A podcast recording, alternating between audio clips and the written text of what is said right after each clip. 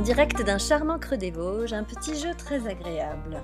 Je vous propose de convoquer les personnages que vous admirez le plus, vivants ou non, réels ou fictifs, célèbres ou pas.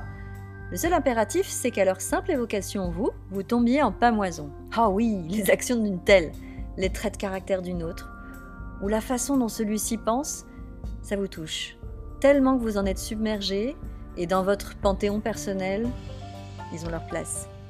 Il y a même un soupir d'aise, rien qu'à les évoquer. L'intérêt de ce focus, c'est que ces admirations disent beaucoup de vos valeurs personnelles et de la façon dont vous les colorez. La cerise, c'est qu'elle révèle aussi quel type de force et talents particuliers sont les vôtres, le genre d'éclat dont vous êtes capable.